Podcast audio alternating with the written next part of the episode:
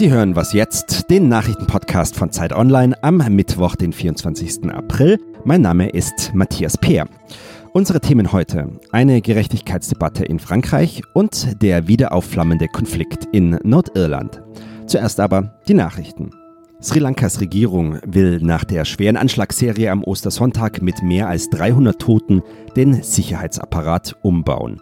Sie beklagt, dass Geheimdienstinformationen über mögliche Anschlagspläne nicht weitergeleitet worden sind. Gestern hat die Terrororganisation Islamischer Staat die Bombenanschläge für sich reklamiert. Sri Lankas Regierung hatte vorher eine einheimische Extremistengruppe für die Tat verantwortlich gemacht. Die Ermittlungen dauern an. Nordkoreas Diktator Kim Jong-un ist wieder auf Reisen. Er ist heute Morgen mit seinem gepanzerten Zug im Nachbarland Russland angekommen. In der ostrussischen Metropole Wladiwostok will er nämlich den russischen Präsidenten Wladimir Putin treffen. Der Kreml hat angekündigt, dass es um Lösungsmöglichkeiten für das Atomproblem auf der nordkoreanischen Halbinsel gehen soll. Für Kim ist es der zweite große Gipfel in diesem Jahr. Bei seinem Treffen mit US-Präsident Donald Trump Ende Februar in Hanoi sind die Gespräche vorzeitig abgebrochen worden. Redaktionsschluss für diesen Podcast ist 5 Uhr.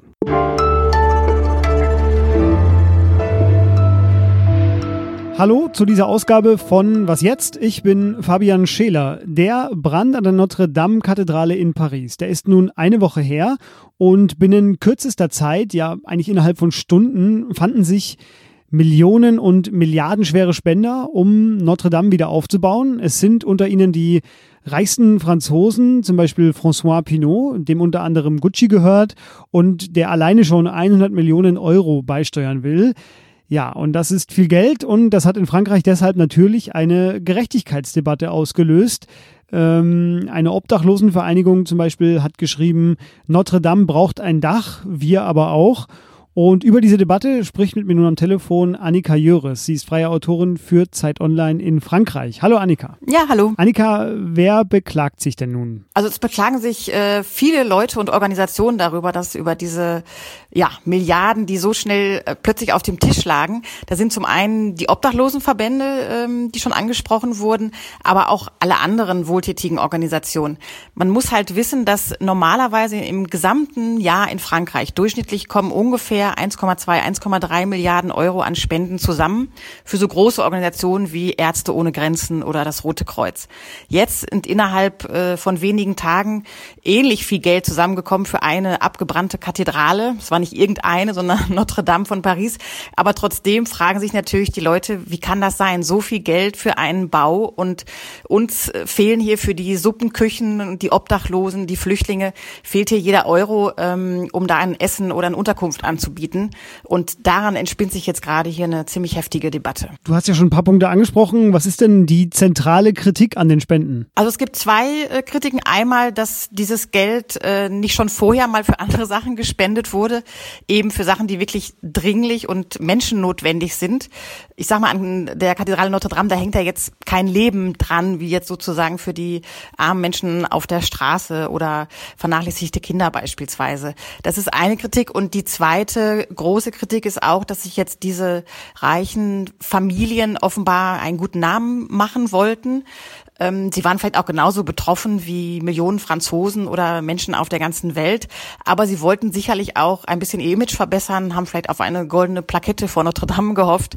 Ähm, und ja, halt mit dieser schnellen Gabe eine kleine Werbeaktion für sich auch gestartet. Und das missfällt den Leuten, dass dieser ähm, Moment der nationalen Trauer aus ihrer Sicht jetzt so ein bisschen missbraucht wurde von, von den reichen Unternehmerfamilien.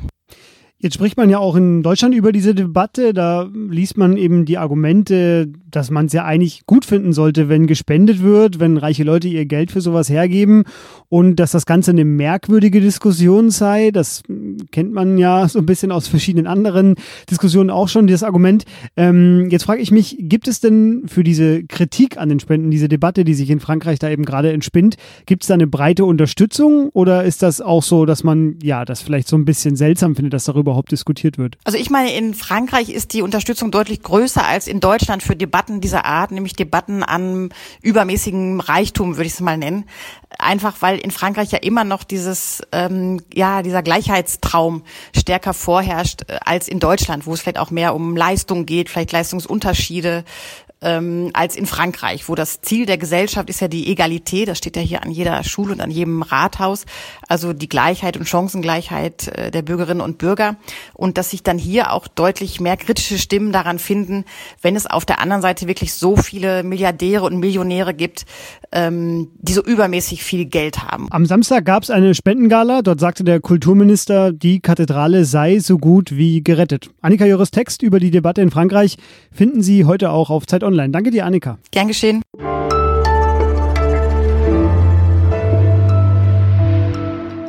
Und sonst so?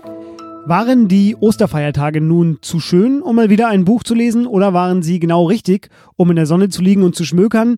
Ja, ich jedenfalls habe es nicht geschafft, eines der Bücher anzurühren, die derzeit auf meinem wachsenden Stapel ganz oben liegen. Das Wetter war zu gut, um andere Dinge zu machen. Nichtsdestotrotz möchte ich Ihnen eines der beiden Bücher empfehlen, die derzeit darauf warten, von mir gelesen zu werden. Wo wir zu Hause sind von Maxim Leo. Darin geht es um eine jüdische Familie, die während der Nazizeit aus Berlin fliehen musste und nun langsam wieder zurückfindet. Ich habe es schon angelesen und es ist sehr toll und sehr anschaulich erzählt.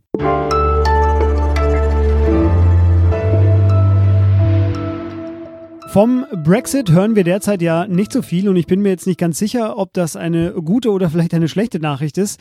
Ähm, spricht man aber über den Brexit, dann redet man ja zwangsläufig auch über Nordirland, denn der Brexit könnte ja für eine harte Grenze sorgen zwischen Nordirland, was dann zu Großbritannien gehören würde, und Irland, was dann zur EU gehören würde weiterhin.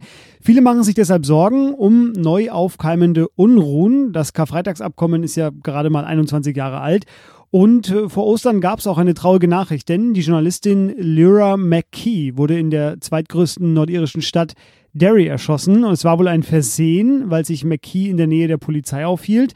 Und eine Gruppe, die sich New IRA nennt, New IRA, die übernahm die Verantwortung und entschuldigte sich bei der Familie der Journalistin. Wer sind sie? Darüber rede ich am Telefon mit dem Autoren Peter Stoiber. Hallo Peter. Ja, hallo. Ich reiche die Frage mal gleich weiter. Wer ist denn diese New IRA? Ja, das ist eine Gruppe von irischen Republikanern, Dissidenten, denn es sind solche, die eben das Friedensabkommen von 1998 zurückweisen.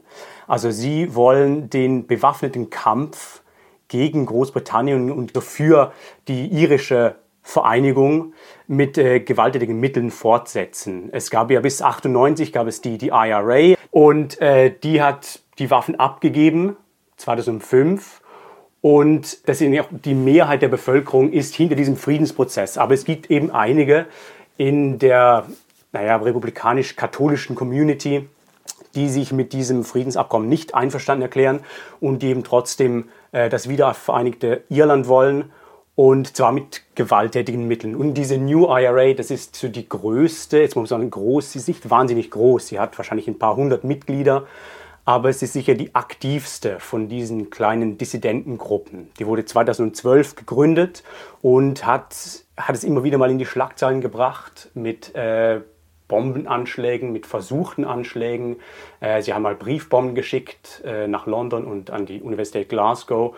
Und jetzt war sie eben verantwortlich für, für den Tod von Lyra McKee äh, am ver vergangenen Donnerstag. Jetzt hatte sie mal bezeichnenderweise auch in einem Text geschrieben, äh, nur weil wir nicht mehr im, im Krieg sind, heißt es nicht, dass der Schatten des Pistolenträgers den Raum verlassen hat, sage ich mal ganz frei übersetzt aus dem Englischen.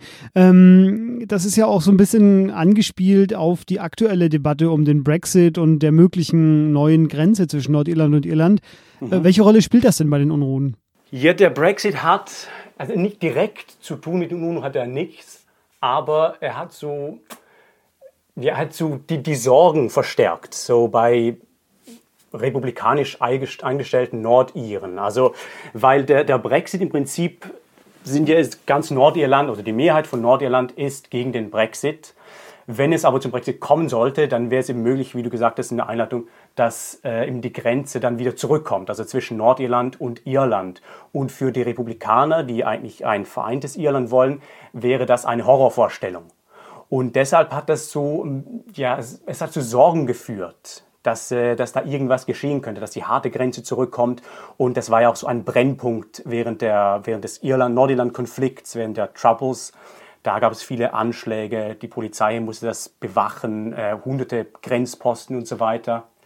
Ähm, auf der anderen Seite ist es aber auch der Brexit, das sagen viele Republikaner, dass es im Prinzip so die beste Werbung ist für die Wiedervereinigung von Irland, weil die Mehrheit will das nicht und dann sagen sie, äh, wenn Großbritannien raus will und Nordirland, äh, Nordirland mitnehmen will, sozusagen aus der EU, dann wäre die beste Möglichkeit, wenn Nordirland einfach äh, sich mit Irland vereinigen würde und dann könnte sie in der EU bleiben. Also so die, auf diese Art und Weise argumentieren viele, dass es sozusagen eine, dass es zum Erfolg der, der Wiedervereinigung führen könnte, äh, wenn es tatsächlich zum Brexit kommt. Peter Stolper war das. Es wird von ihm auch eine ausführliche Analyse dazu auf Zeit Online geben. Vielen Dank. Ja, danke Ihnen. Und das war was jetzt für heute. Unsere Mailadresse lautet wasjetzt@zeit.de.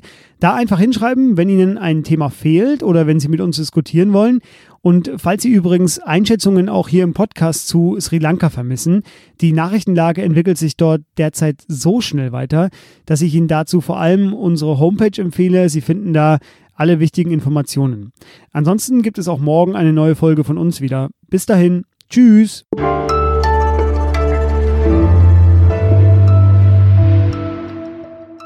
Was machen eigentlich die britischen Abgeordneten derzeit? Die britischen Abgeordneten die sind jetzt gerade wieder aus, ne, aus den Osterferien zurückgekommen. Äh, und ja, die fragen sich jetzt wahrscheinlich, äh, was wollen sie mit dem Brexit machen? Also viel weiter sind sie noch nicht.